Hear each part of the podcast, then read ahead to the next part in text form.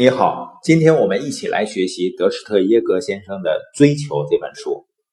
罗伯特清崎是这样评价他的：德施特耶格呢是一位伟大的商界领袖，伟大的导师。他教授的成功原则和《富爸爸》系列丛书中所倡导的思维方式不谋而合。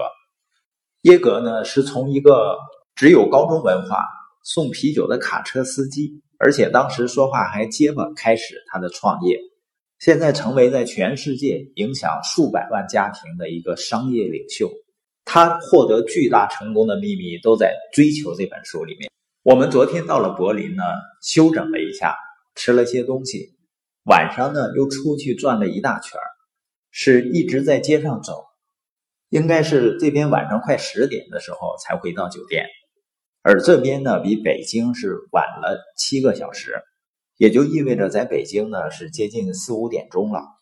一般情况下呢，在时差没倒过来的时候啊，这个点儿应该很困很累了。但是呢，我们仍然兴致勃勃。我想有一个主要原因呢，就是我们心里有所期待。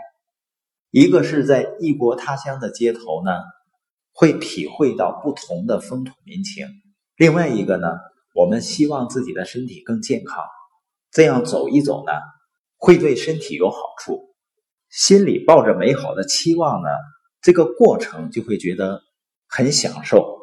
而如果心里没有期待，比如说在国内的街头呢，四五点钟凌晨，你漫无目的的走，肯定会又困又累。所以让人感到累的不是你做的事情，很多每天不做什么事情的人仍然会感到很累，就是因为他们没有追求。因为对于大多数人来说，每天都是在摇摇摆摆的走向不确定的未来，没有梦想，没有目标。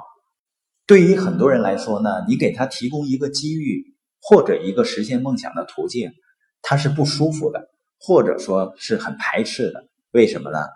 因为他觉得呢，实现梦想和目标的过程太累了。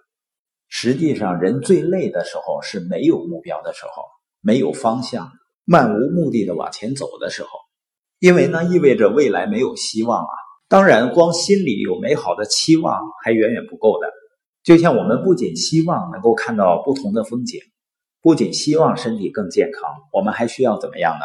需要走出去。所以，你单纯的有期望不够的，有信念也还不够。你有明确的目标了也很好，但还不够。能够把你的期望、你的信念和目标转化成现实的。只有一种办法，就是追求，而追求呢，会让你精力集中，能量倍增，然后呢，带给你不可思议的收获。所以，人的快乐和幸福感不只在于实现梦想、达成目标，也在于追求梦想的过程。查尔斯博士在《巅峰人物》写道：“巅峰人物是致力于一个极富吸引力的使命的人。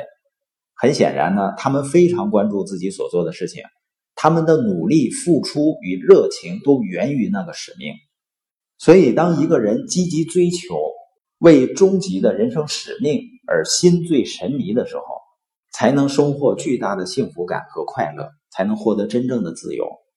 但很不幸的是，大多数人的一生前面二十年的时间呢，是父母在问他要去哪儿；中间的四十年的时间呢，另一半问你要去哪儿。生命结束以后呢，哀悼者还想知道他要去哪儿。马丁·路德·金说：“啊，一个人如果没有找到甘愿为之付出生命的目标，他就不配活着。所以，判断懒人的标准就是看他有没有追求的东西。”阿尔伯特说：“啊，想喝牛奶的人就不应该坐在牧场中央的凳子上，等着奶牛围上来，主动让你喝奶。”一个人是选择止步不前，还是选择追求，是人生道路上的分水岭。所以，当你发现正确的机遇了，就不要当旁观者，不要坐在看台上，要冲下竞技场。在追求的过程中，你慢慢的就体会到那种巨大的快乐和满足感。本节播音的重点呢，我们一定要意识到，追求梦想和实现梦想的过程呢，并不是最辛苦的。最辛苦的是那些漫无目的的瞎溜达的人。